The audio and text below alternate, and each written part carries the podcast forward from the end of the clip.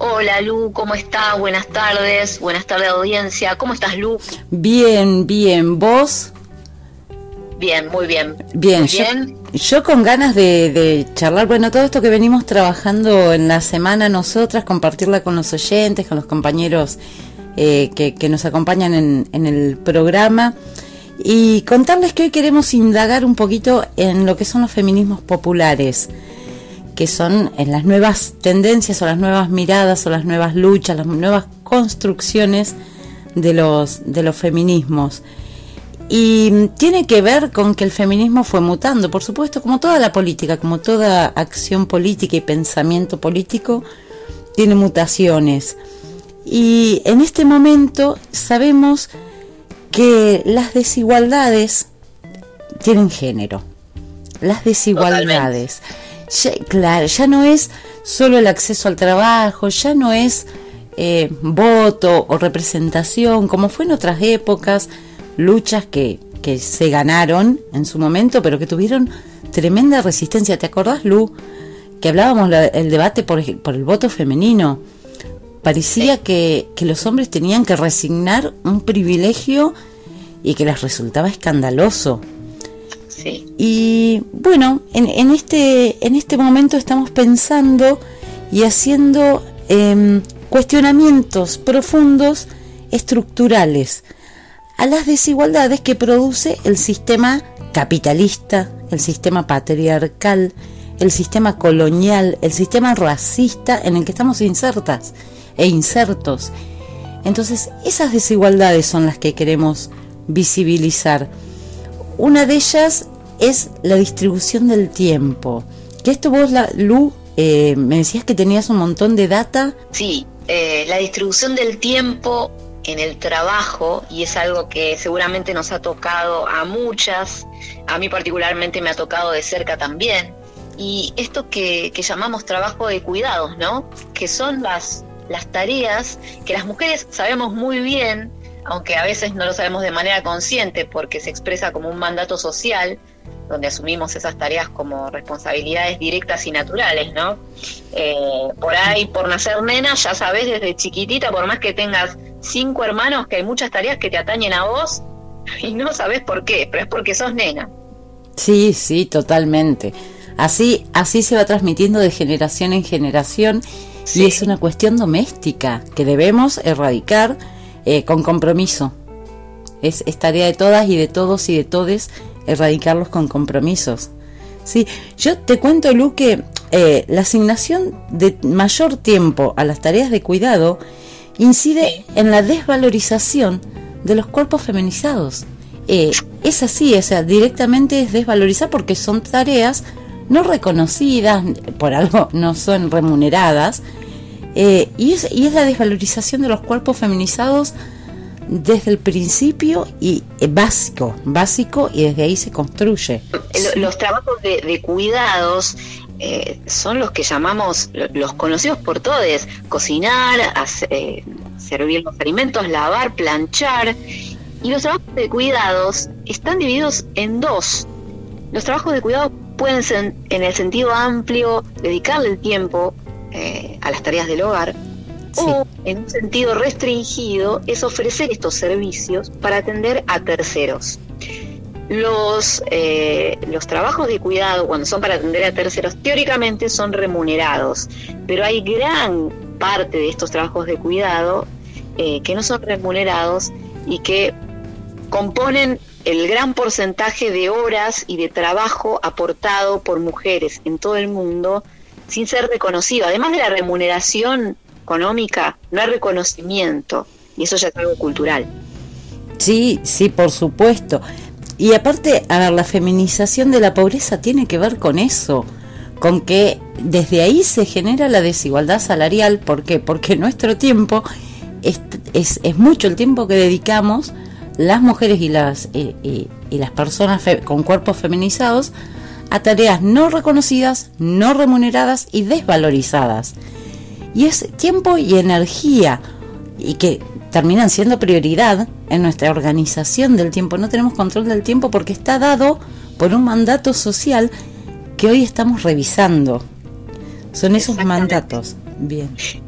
Mira, em, en, lo que es el contexto de pandemia, muchas mujeres que se pueden quedar en su casa y ejercer su trabajo desde su casa, también se tienen que hacer cargo de, todos los laburos y de las tareas de cuidado de, sus familias. Y aquellas mujeres que son eh, esenciales y que por ahí ejercen una doble o triple jornada, por ejemplo, médicas, enfermeras, policías, eh, tienen que continuar con las tareas domésticas y los cuidados de la propia familia una vez que llegan a su casa.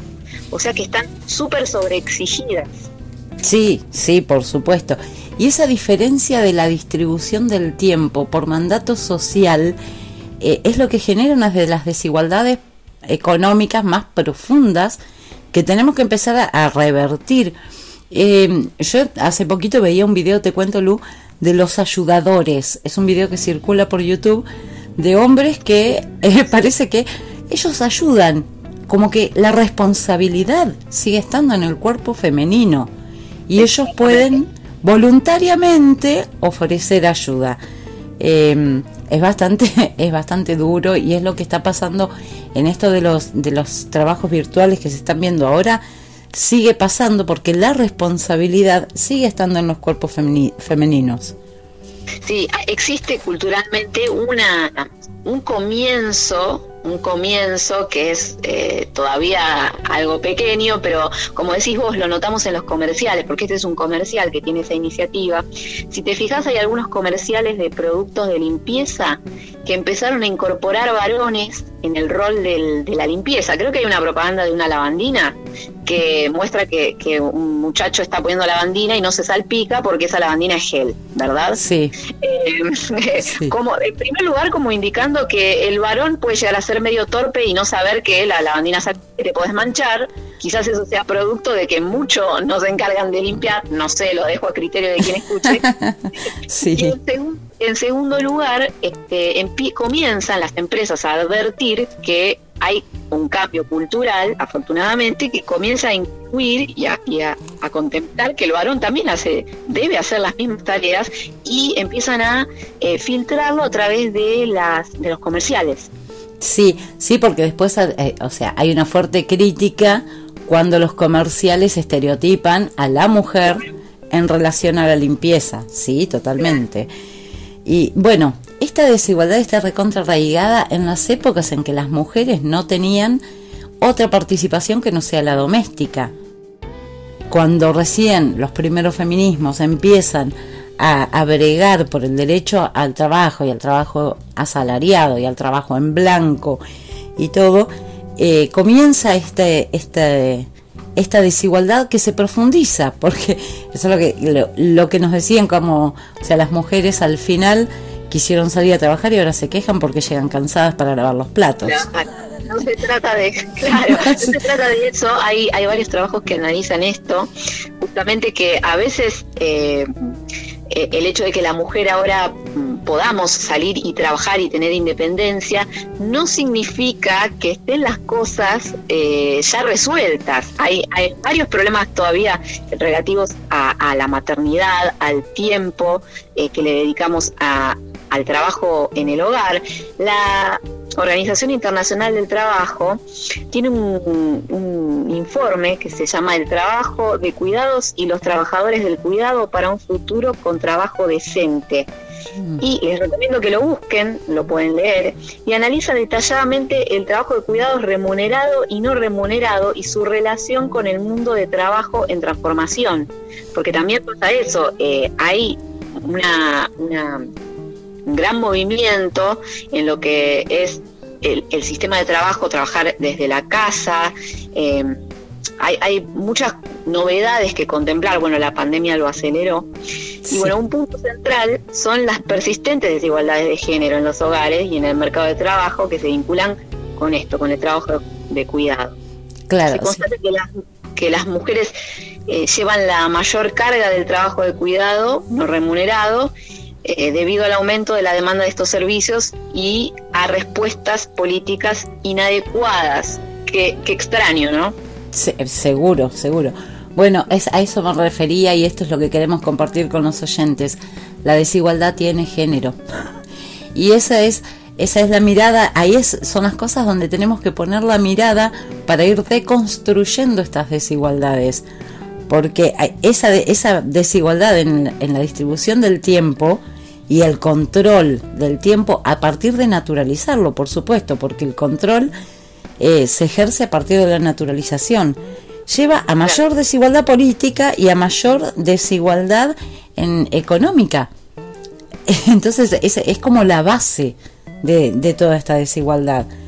Y te cuento, Lu, que yo estuve viendo, eh, escuchando muchas, muchas eh, referentes de los feminismos a nivel mundial, tanto de Latinoamérica, de España, y tienen en como precepto que Argentina está a la vanguardia de los feminismos.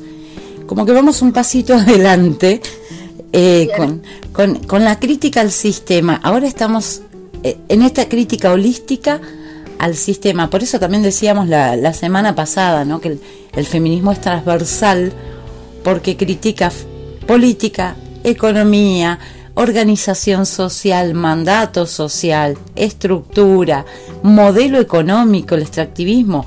El feminismo está, eh, eh, hace una fuerte crítica al extractivismo. Y en esto de, la distribución del tiempo es una de las cosas básicas que tenemos que empezar a, a modificar. Las que nos dedicamos a la música sabemos que muchas veces no tenemos posibilidad de un montón de trabajo, un montón de ensayo, un montón de capacitación por los chicos, por nuestros hijos, por nuestras casas, por nuestras tareas, porque tengo que ensayar, pero tengo que ir a la reunión de padres. O gran, gran, cantidad de músicas eh, a lo largo de la historia, de las más reconocidas, han finalizado sus carreras que eran eh, muy prometedoras a raíz de sus maternidades. Desde el momento en que se convierten en madres, abandonan las carreras, este, quizás en momentos de pleno auge.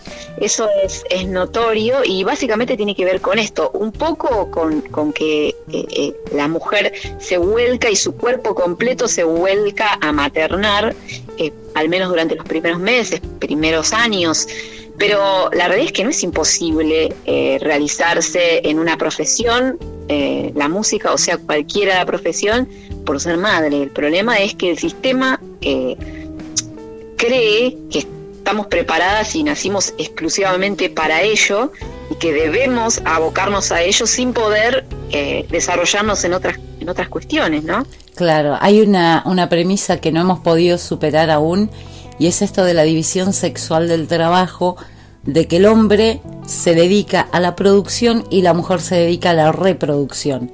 Y como que dedica su vida, su tiempo, su, su energía, todo al mandato social, sea productivo, sea reproductivo. Y no hemos logrado quebrar con eso. Y quizás esta es la invitación para nuestros oyentes, para nuestros compañeros en la mesa también, ¿por qué no? A reformularlo, a buscarlo, a mirarlo eh, a, ver en qué, en qué situaciones podemos empezar a modificarlo, porque todos tenemos que hacer algo. La clave es el compromiso. Exactamente. Decía Foucault que la violencia se ejerce no solo con la represión visible y con la fuerza y la imposición, sino cuando se naturaliza aquello que quien quiere dominar eh, impone. Y esto está naturalizado. Entonces, bueno, Lu, eh, escuchemos un, tema, eh, no sé si lo tenés a mano, eh, Canción sin Miedo, un tema maravilloso para, para compartir, para escuchar, para difundir y para que nos lo apropiemos. Exactamente, vamos a escucharlo. Bueno, hasta la semana que viene, compañeros. Hasta la semana que viene, nos vemos.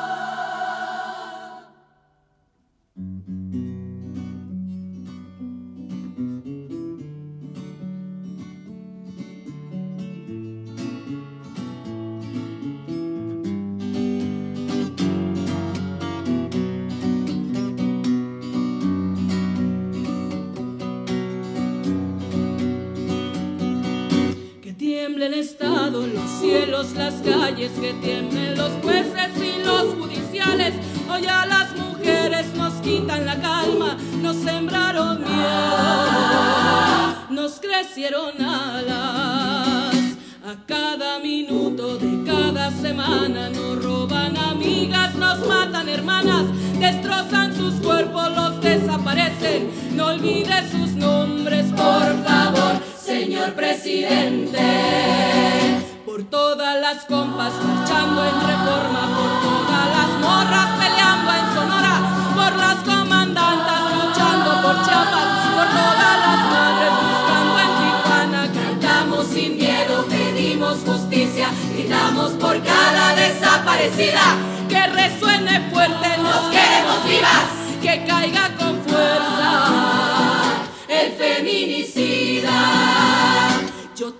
incendio, yo todo lo rompo. Si un día algún fulano te apaga los ojos, ya nada me calla, ya todo me sobra. Si tocan a una, respondemos todas.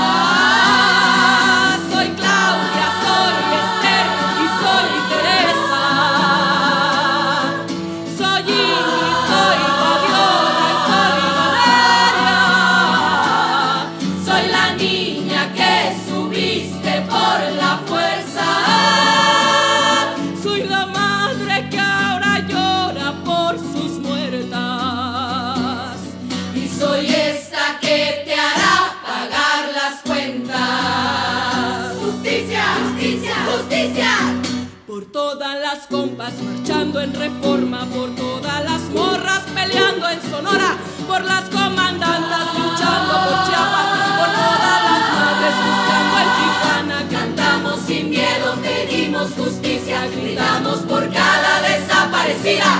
Que resuene fuerte, nos queremos vivas, que caiga con fuerza el feminicida que caiga con fuerza el feminicida.